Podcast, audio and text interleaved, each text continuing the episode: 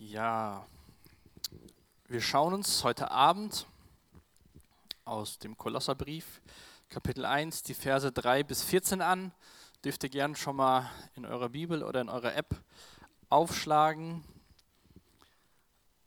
Und ähm, als wir vor zwei Wochen mit dem Kolosserbrief angefangen haben, haben wir uns ja die ersten beiden Verse angeschaut. Wenn du nicht hier warst oder online warst, kannst du das sehr gerne über unseren Podcast nachhören. Ist eine gute Möglichkeit. Unter der Woche dir auch alte Predigten anzuhören, haben wir auf verschiedenen Plattformen. Weil da ging es so ein bisschen um den Hintergrund von der Stadt, von den Menschen, von dem Autor, von, von Paulus. Weil generell ist es ja auch heute noch so bei Briefen immer wichtig zu wissen, wer hat es geschrieben und an wen ist es gerichtet, damit wir den Inhalt verstehen können. Ich hatte das die Woche zweimal, dass Leute mir geschrieben haben, aber das war gar nicht für mich geschrieben. Ähm, habe mich dann bei den Menschen bedankt, dass sie mich für wichtig erhalten, mir Nachrichten zu schreiben. Aber um das zu verstehen, was da in den Nachrichten geschrieben worden ist, musste man wissen, wer der Empfänger gewesen ist. Und so ist es auch hier bei den Briefen in Gottes Wort in der Bibel, dass wir wissen müssen, wer ist der Empfänger und wer ist der Absender. Von daher mache ich euch Mut, wenn ihr das nicht äh, vor zwei Wochen gehört habt, das nochmal nachzuhören. Auf jeden Fall schreibt Paulus diesen Brief an Menschen in der Stadt Kolossä und Paulus selbst kennt diese Menschen nicht. Da gibt es einen Mann, der heißt Epaphras, von dem lernen wir heute auch noch ein bisschen was. Der hat diese Gemeinde vermutlich gegründet. Epaphras ist Paulus begegnet auf einer Missionsreise und hat Jesus kennengelernt und hat diese Botschaft voll Mutes mit nach Hause genommen. Und dieser gleiche Mann, der Epaphras, war dann bei Paulus zu Besuch. Paulus schreibt diesen Brief aus, dem, aus der Gefangenschaft und Epaphras hat dann Paulus berichtet, wie es den Menschen so in Kolosse geht. Und dann hat sich Paulus Brief und Stift genommen und hat angefangen zu schreiben. Und diesen Brief, den er da geschrieben hat, schauen wir uns an. Und wie gesagt, das, was wir lesen, schreibt Paulus an Menschen, die er selbst nie gesehen hat. Es war eine junge Gemeinde und nach seiner kurzen Vorstellung und die Wünsche, dass er diesen Menschen Gnade und Frieden von Gott wünscht, nimmt uns Paulus so ein bisschen mit hinein, was sein Herz für die Menschen ist. Und Paulus hat im Endeffekt wie so ein Gebet hier aufgeschrieben. Das heißt so ein bisschen wie letzte Woche, wir haben auch für Menschen gebetet, die wir gar nicht kennen, von denen wir nur was gehört haben durch die äh, Arbeit von Open Doors. Ist Paulus hier jetzt auch in Gefangenschaft und nutzt seine Zeit effektiv und schreibt quasi sein Gebet nieder für diese Menschen. Und ich habe das heute Abend in drei Abschnitte aufgeteilt und dieser, der Predigt den Titel gegeben, Frucht des Evangeliums. Und im Teil 1 sehen wir, wie die Frucht vom Evangelium Glaube, Liebe und Hoffnung ist. Im Teil 2 kann man sehen, wie eine Frucht vom Evangelium die ist, dass man nach Gottes Willen lebt. Und im letzten Teil sehen wir, dass eine Frucht vom Evangelium eine neue Perspektive ist. Und das betet Paulus für diese Menschen. Und wenn ihr eure Bibel oder die App aufgeschlagen habt, schaut mal in Vers 3, Kapitel 1. Da schreibt der Paulus, jedes Mal, wenn wir für euch beten, danken wir Gott, dem Vater unseres Herrn Jesus Christus, für euch. Jetzt versetzt euch mal so ein bisschen vielleicht in die Lage von den Menschen, die das jetzt lesen. Da schreibt Paulus, von dem haben sie vielleicht schon was gehört, und der sagt dann, jedes Mal, wenn wir für euch beten, danken wir Gott für euch. Ich weiß nicht, wie oft du schon für Menschen gebetet hast oder Gebete niedergeschrieben hast, die du gar nicht kennst, wo du nur weißt, es gibt in der Stadt XY auch Menschen, die Jesus nachfolgen und denen schreibe ich jetzt mal einen Brief. Und schreibe ihn jedes Mal, wenn wir für euch beten, danken wir Gott. Ich denke, wir können zwei Sachen hier aus diesem ersten Vers von heute Abend lernen. Einmal ist es eine gute Gewohnheit, wenn wir beten, mit Gott reden, dass wir mit Dank anfangen. Dass wir schon mal sagen, Gott, danke für XY. Und dann können wir weiter beten. Ich meine, Paulus hat auch gleich Bitten, aber auch da sehen wir, wie Paulus es wichtig findet, für das geistliche Leben dieser Menschen zu beten. Ein Ausleger hat gesagt, Gebet ist das unaussprechliche Vorrecht, eine Audienz beim Herrscher des Universums zu haben. Ich weiß nicht, wie du Gebet siehst, ob das für dich so, ach, ich bete mal, oder Gebet, was ist das? Beten tue ich nur, wenn ich mal dringend notwendig habe. Gebet ist, eine unaussprechliches, ist das unaussprechliche Vorrecht, eine Audienz beim Herrscher des Universums zu haben. Wie wenn wir, ich will es nicht mit dem Audienz des Herrschers vergleichen, aber bei der Bundeskanzlerin ein Gespräch hätten oder bei irgendeinem berühmten Menschen, dann würden wir uns wahrscheinlich ein bisschen vorbereiten, überlegen, was wir sagen und uns darauf freuen, hoffentlich. Oder so ein bisschen ähm, Vorfreude bekommen. Und Paulus spricht hier mit dem Herrscher des Universums und dankt dafür, dass die Menschen Jesus kennengelernt haben. Das haben wir schon aus den ersten beiden Versen auch gesehen, dass es ein Brief ist, der an Christen geschrieben ist. Und Paulus ist so ein vorbildlicher Beter. Das sehen wir ja ganz oft bei Paulus, dass er für Menschen betet. Und Paulus betet auch in erster Linie für andere. Natürlich hat er zwischendurch auch mal, dass er den Leuten sagt, hier bitte betet für mich. Aber oftmals, oder ich würde mal sagen, fast immer, wenn wir uns diese Gebete anschauen, geht es darum, dass es den Menschen geistlich gut geht und dass Gottes Botschaft verkündet wird. Das sind so diese Kernthemen von Paulus, wenn er betet. Und das wollen wir auch freitags wieder mehr in den Fokus rücken, dass wir füreinander und miteinander beten. Wir hatten das ja mal vor dem Lockdown, sprich vor äh, letztes Jahr März, dass wir uns nach, der, nach dem Gottesdienst vor dem Essen gesammelt haben. Jeder, der möchte, konnte füreinander beten in so kleinen Gruppen und wir beten das auch online an, sodass wir alle gemeinsam eine Gruppe haben, wo wir uns austauschen können und beten können. Dass wir auch genau das tun, was Paulus hier für diese Menschen tut. Und dann den Versen 4 bis 6 beschreibt der Paulus im Endeffekt das, was er von dem Epaphras gehört hat, also welchen Bericht er bekommen hat von diesen Menschen. Ich lese es dir mal vor, Verse 4 bis 6. Denn wir haben gehört, wie lebendig euer Glaube an Jesus Christus ist und was für eine Liebe ihr allen entgegenbringt, die zu Gottes heiligen Volk gehören. Angespornt werdet ihr dabei von der Hoffnung auf das, was Gott im Himmel für euch bereithält. Davon habt ihr ja von Anfang an gehört, seit damals, als die Botschaft der Wahrheit, das Evangelium zu euch gekommen ist und genauso wie diese Botschaft überall in der Welt Früchte trägt und sich immer weiter ausbreitet, genauso tut sie das auch bei euch seit dem Tag, an dem euch Gottes Gnade zum ersten Mal verkündet wurde und ihr erkannt habt, was diese Botschaft bedeutet. Paulus ist voll Lobes für die Menschen. Das ist der Grund, warum er auch Danke sagt für das, was in dieser Stadt, in dieser jungen Gemeinde vorgeht. Er dankt. Und da sind drei Begriffe, die sehen wir auch in Paulusbriefen öfter. Glaube an Jesus Christus, Liebe für die Menschen und Hoffnung auf das, was kommt. Glaube, Hoffnung, Liebe. Lesen wir im 1. Korinther Kapitel 13 und auch im ersten Kapitel vom Thessalonicher Brief beschreibt Paulus das als drei Tugenden von diesen Menschen.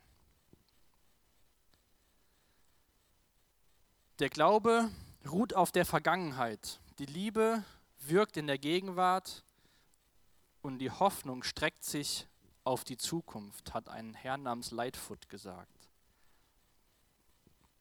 Diese Botschaft Gottes Gnade, die diese Menschen verändert hat, hat also Auswirkungen auf alle Lebenszeiten. Mir ist kein besseres Wort eingefallen also auf die Vergangenheit, auf die Gegenwart und auf die Zukunft. Glaube an Jesus Christus hat nicht nur was mit irgendwas Zukünftigen zu tun, was mal irgendwann im Himmel passiert, sondern das hat Auswirkungen auf das Hier und Jetzt und beruht sich auf das, was Jesus in der Vergangenheit getan hat. Und das ist auch der erste Punkt von Paulus. Er sagt, denn wir haben gehört, wie lebendig euer Glaube an Jesus Christus ist.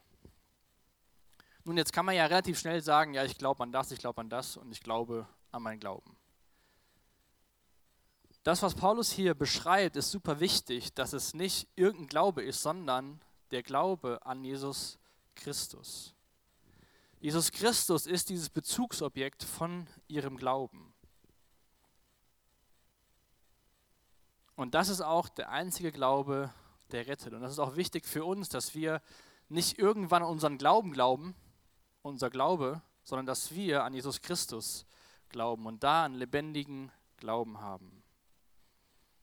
Und dieser Glaube hat Auswirkungen auf das Verhalten untereinander. Er sagt, wir danken,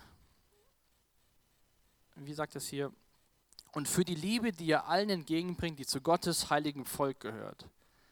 Diese Menschen hatten eine, ich sag mal, übernatürliche Liebe für die anderen Menschen, vor allem dort aus der Gemeinde. Die zu Gottes heiligen Volk gehört, kann man dafür sehen, dass es die Gemeinde ist. Und da habe ich mich so gefragt, wie ist das jetzt hier bei uns freitags? Begegnen wir einander in solch einer Liebe?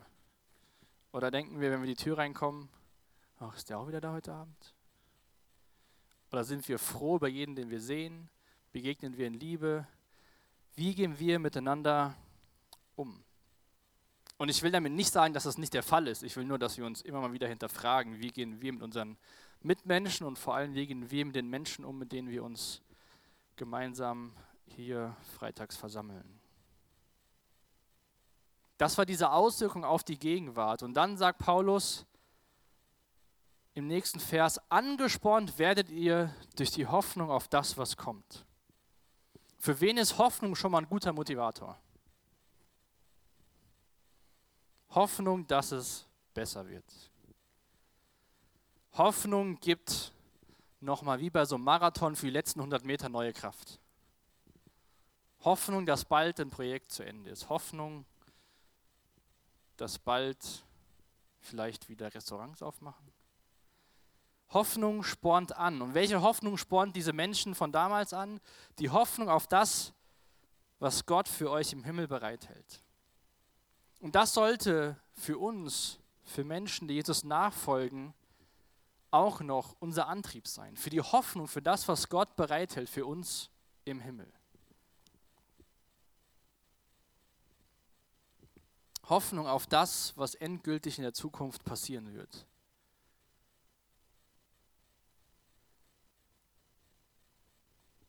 Hoffnung auf die Zukunft, weil das Beste noch vor uns liegt. Ganz egal, was in den nächsten Monaten bei uns hier in Deutschland oder auf der Welt so los ist. Die Hoffnung auf den Himmel, die Hoffnung auf das Beste kommt zum Schluss, sollte uns anspornen, so ein Leben zu leben, was einen lebendigen Glauben hat und Liebe zu den Mitmenschen. Und die Ursache für diesen Glauben war, Vers 6, die Botschaft von Gottes Gnade. Die Botschaft, die die Menschen gehört hatten, da in Kolossee, die Botschaft, die wir heute noch verkünden und die Botschaft, die noch in einigen vielen Jahren verkündet wird. Und wie beschreibt Paulus diese Botschaft in Vers 6? Die Botschaft, die überall in der Welt Früchte trägt und sich immer weiter ausbreitet. Auch da war letzte Woche dieser Open Doors Abend wieder eine gute Erinnerung daran, dass die Botschaft sich auf der ganzen Welt ausbreitet. Dass, wo es letzte Woche darum ging, auch gerade im Iran, viele Menschen Jesus kennenlernen. Hier mögen die Jugenden, Jugendabende vor Ort oder sonntags morgen ein bisschen leerer aussehen, weil nicht mehr so viele Menschen kommen. Aber es sind viele Menschen online dabei. Und die Botschaft Gottes, dort wo sie verkündet wird, trägt Früchte. Und die Botschaft ist die gleiche seit 2000 Jahren.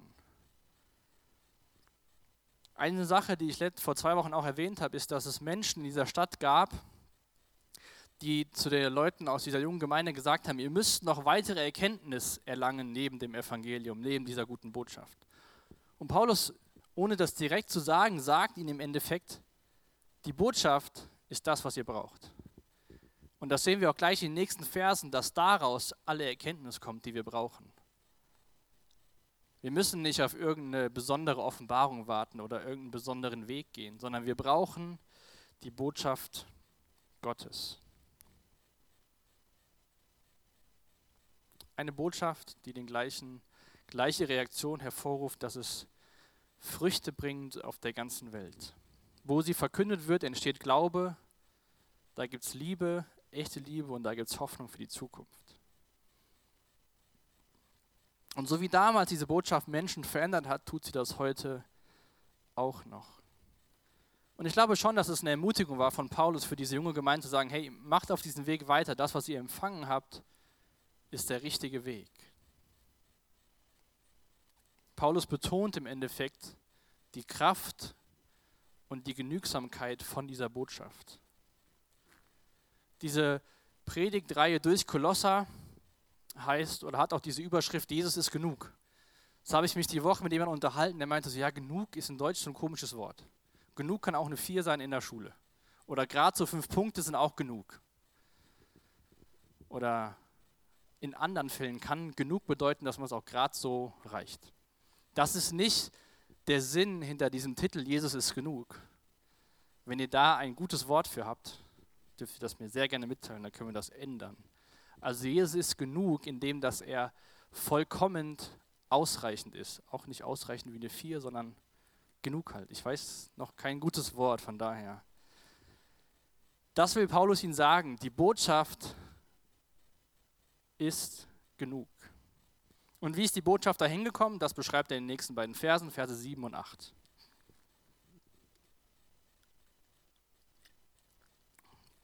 Euer Lehrer in all diesen Dingen war Epaphras, unser geliebter Mitarbeiter und ein treuer Diener Christi, der sich mit ganzer Kraft für euch einsetzt.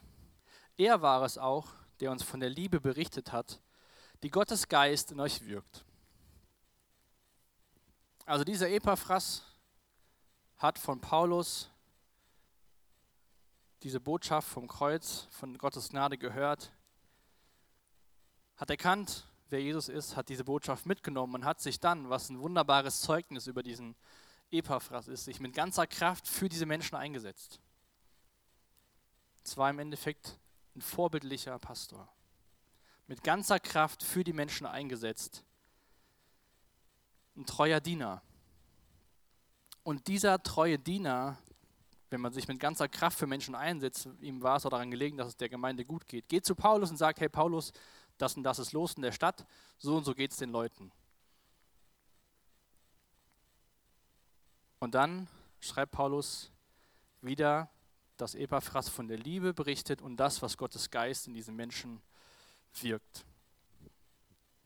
Und dieser Bericht, wie gesagt, hat dazu geführt, dass Paulus diesen Brief schreibt. Und jetzt schauen wir uns diesen zweiten Teil an. Dass die zweite Frucht des Evangeliums ist, dass wir nach Gottes Willen leben können. Dieser Brief aus der Gefangenschaft, der beginnt mit Dank und Lob. Und nun widmet sich Paulus diesen Ge oder widmet sich Paulus geistlichen Bedürfnissen von diesen Menschen. Ich habe das eben schon gesagt, dass diese Reihenfolge von Paulus Gebeten Vorbild für uns sein kann, aber auch der Inhalt jetzt in diesem Abschnitt kann ein gutes Muster für uns sein, wie wir füreinander beten können.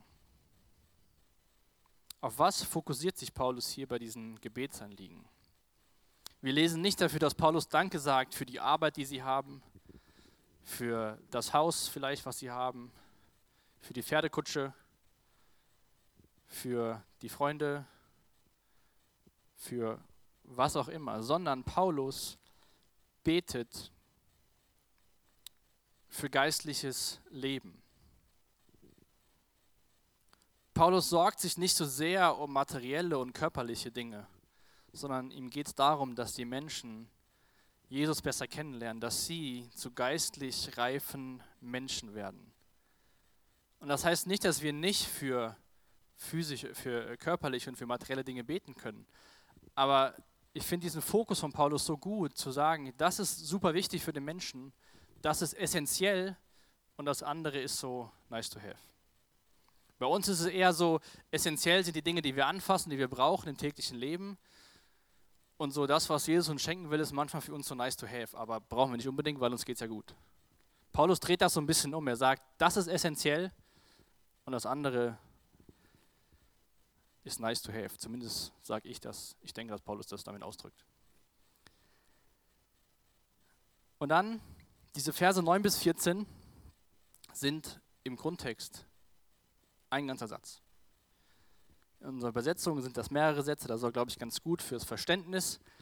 Und in diesem einen Satz betet Paulus, dass die Menschen Gottes Willen im vollen Umfang erkennen, dass sie Gott besser kennenlernen und dadurch ein Leben führen können, was Gott gefällt. Und er betet darum, dass Gott diese Menschen zurüstet mit aller Kraft, die sie brauchen. Schauen wir uns erstmal die Versen 9 und 10 an.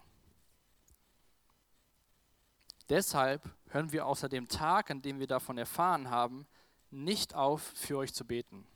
Wir bitten Gott, dass er euch durch seinen Geist alle nötige Weisheit und Einsicht schenkt, um seinen Willen im vollen Umfang zu erkennen. Dann könnt ihr ein Leben führen, durch das der Herr geehrt wird und das ihm in jeder Hinsicht gefällt. Ihr werdet imstande sein, stets das zu tun, was gut und richtig ist, sodass euer Leben Früchte tragen wird und ihr werdet Gott immer besser kennenlernen.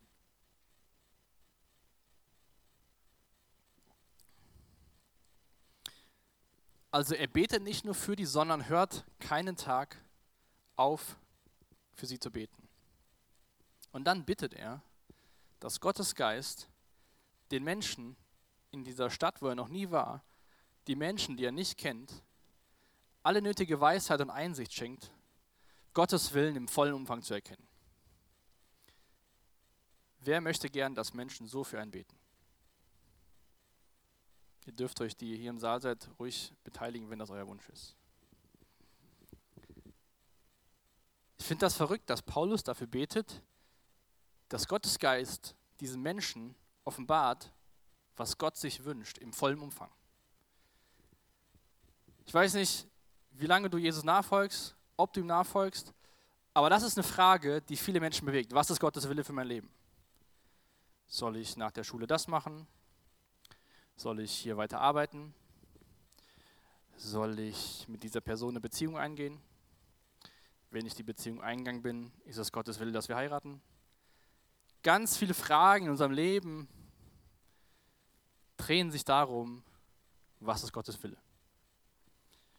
Und Paulus betet dafür, dass diese Menschen durch Gottes Geist Gottes Willen im vollen Umfang erkennen.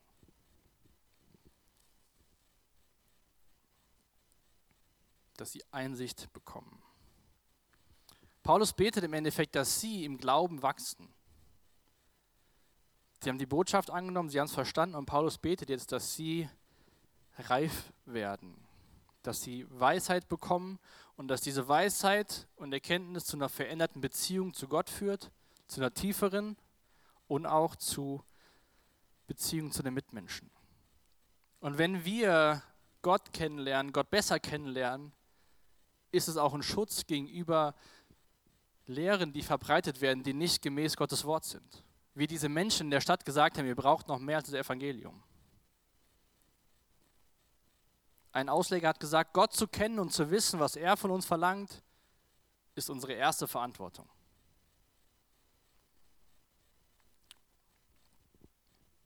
In der Nachfolge Jesus geht es darum, Gott besser kennenzulernen. Es geht nicht darum, an Ort X zu gehen und da was für Gott zu tun, sondern es geht darum, Gott besser kennenzulernen und aus der Beziehung geführt und geleitet zu werden, da wo Gott einen hinstellt. Wir müssen nicht irgendwas tun, damit wir Gott besser kennenlernen, sondern wir lernen Gott besser kennen und daraus tun wir dann Dinge, die ihm gefallen. Wenn wir füreinander diese Gebete sprechen, wenn wir Gott besser kennenlernen, dann hat das automatisch eigentlich die Auswirkung, dass wir mehr begeistert in der Nachfolge leben. Wenn wir es aber genau das Gegenteil tun, wenn wir uns nicht mit Gottes Wort, mit ihm beschäftigen, wenn wir keine Gemeinschaft mit anderen Christen haben, führt das dazu, dass wir Gott weniger kennenlernen und weniger verstehen, was sein Wille ist. Und in diesem Brief will Paulus diesen Menschen deutlich machen, Jesus ist genug. Jesus ist alles, was ihr braucht.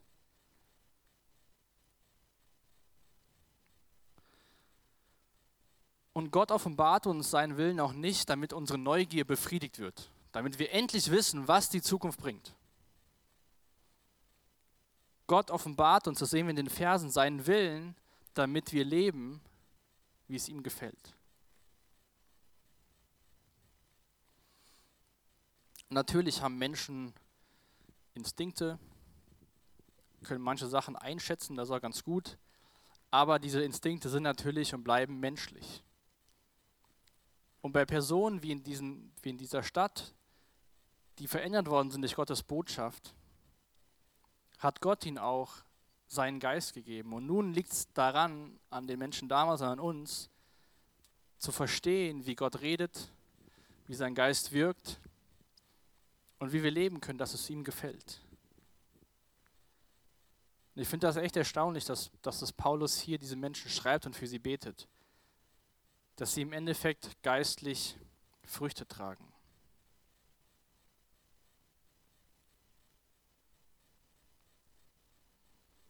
Und das, was, was Paulus hier betet, dass Gott, dass die Menschen erkennen, was Gottes Wille ist, dass im Endeffekt Gott sich zu erkennen gibt, sehen wir schon ganz am Anfang von der Bibel, als Gott sich Abraham offenbart. Als Abraham von Gott gerufen worden ist, in ein anderes Land zu gehen, war es so, dass die Religionen drumherum, die, der, die anderen Götter, dass die sich nicht den Menschen offenbart haben, dass es da immer eine gewisse Willkür und Unsicherheit gab.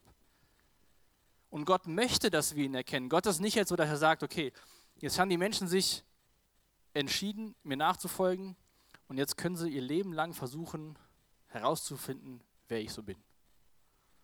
Natürlich müssen wir herausfinden, wer Gott ist, ihn besser kennenlernen, aber Gott möchte das auch und will uns dabei helfen und er offenbart sich durch sein Wort.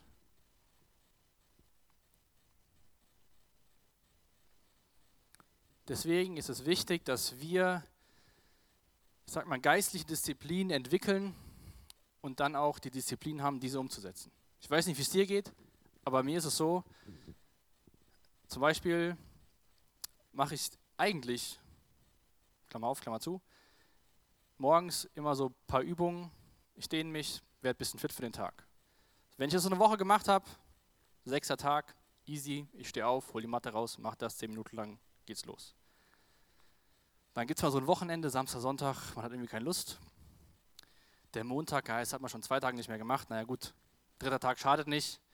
Und dann an dem vierten Tag wieder anzufangen, ist deutlich schwieriger, als den sechsten Tag in Folge zu machen.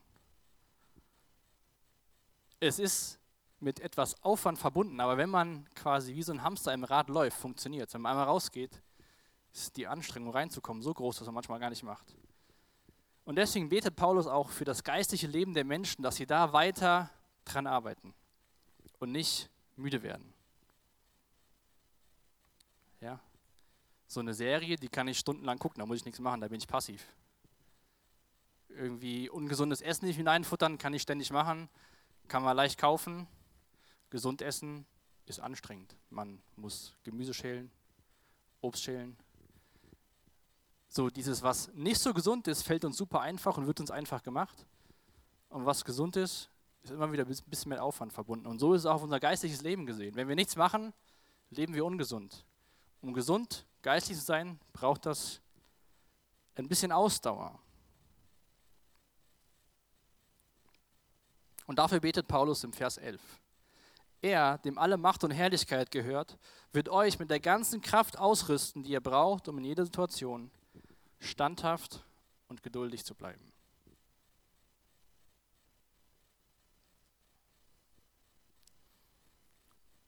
Nachdem Paulus dafür betet, Gottes Willen zu erkennen, so zu leben, wie es ihm gefällt, verspricht er ihnen, dass Gott ihnen auch die Kraft gibt, das zu tun. Und nicht nur das zu tun, sondern auch standhaft und geduldig zu bleiben. Ausdauer zu bekommen. Diszipliniert zu sein durch Gottes Kraft. Und da sehen wir auch wieder, dass es Gottes Absicht ist, dass unser Leben hier gedeiht, aufgeht, aufblüht, nach vorne geht, Frucht bringt. Und dann in Vers 12 fängt er an, diese, diese dritte Frucht des Evangeliums, dass Gottes Botschaft eine neue Perspektive schenkt. Nachdem Paulus für diese Menschen gebetet hat, sagt er jetzt, freut euch und dankt ihm. Dem Vater, dass er euch das Recht gegeben hat, am Erbe teilzuhaben, das er in seinem Licht für sein heiliges Volk bereithält. Freut euch und dankt ihm. Das sollte das Resultat sein, wenn wir Gott erkennen und ihn besser kennenlernen. Wenn wir Hoffnung bekommen für das, was vor uns liegt, dann dürfen wir uns freuen und ihm danken. Weil Gott uns das Recht schenkt, an seinem Erbe, also am Himmel teilzuhaben. Und dieses Recht geschenkt zu bekommen, ist Gottes Gnade, was Paulus in Vers 2 erwähnt.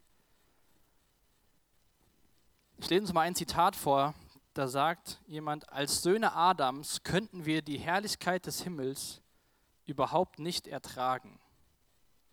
Wenn unerlöste Menschen irgendwie in den Himmel gebracht würden, dann könnten sie ihn nicht genießen, sondern wären äußerst unglücklich. Sie könnten gar nicht bestehen in Gottes Gegenwart und würden sogar sterben.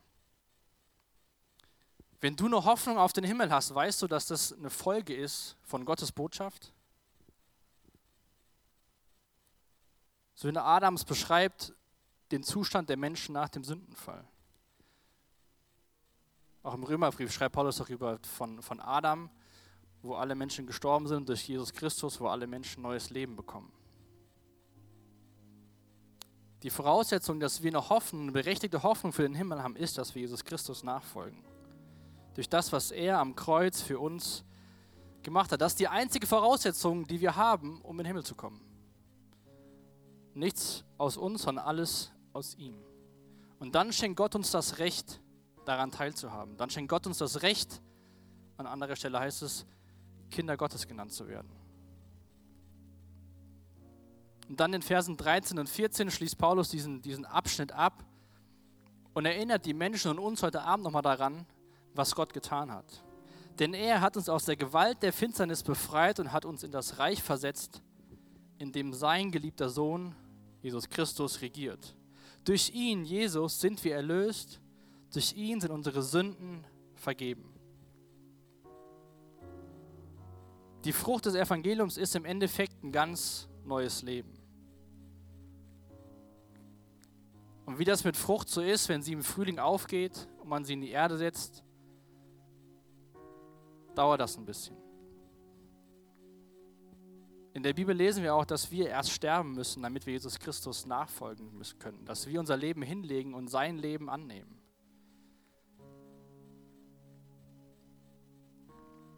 Und dann sagt er hier, dass wir befreit sind aus der Gewalt der Finsternis. Ich weiß nicht, wie es dir so geht in der Woche und in deinem Leben, wenn du Jesus nachfolgst, ob du dir das bewusst bist, dass Jesus dich aus der Gewalt der Finsternis befreit hat, oder ob es eher für dich so ist, so, ich habe ein gutes Leben und jetzt habe ich noch Sicherheit für die Zukunft. Wir stehen jeden Tag, jeder von uns, müssen wir uns wieder entscheiden für das Gute oder das, was nicht so gut ist. Wir werden immer noch versucht, aber der Teufel, die Finsternis, hat keine Macht mehr über uns. Dafür hat Gott Jesus auf diese Erde geschickt, um uns zu befreien aus der Gewalt der Finsternis. Das war die Botschaft, die Epaphras den Menschen gebracht hat. Das alte Leben, ein Leben unter Tyrannei, ist vorbei. Aber durch Christus, weil Christus, weil Jesus genug ist, gibt es neues Leben. Und dann lesen wir auch davon, dass jeder, der an ihn glaubt, neues Leben bekommt und eine Hoffnung bekommt. Und deswegen ist diese Frucht von der Botschaft Glaube, Liebe und Hoffnung. Deswegen ist die Frucht von, der, von dieser Botschaft der Gnade, dass Menschen lernen, nach Gottes Willen zu leben. Und im Endeffekt ist die Frucht des Evangeliums eine neue Perspektive. Dann haben wir eine Hoffnung auf die Zukunft. Dann wissen wir, wir können befreit durch dieses Leben gehen. Nicht wie mit so einem Sack voller Ziegelsteine so nach unten, weil alles immer schlimmer wird. Sondern egal, was um uns herum passiert, Die Botschaft bleibt die gleiche und der Grund ist Jesus Christus. Da will ich dich echt einladen, heute Abend ganz neu drüber nachzudenken oder vielleicht zum ersten Mal,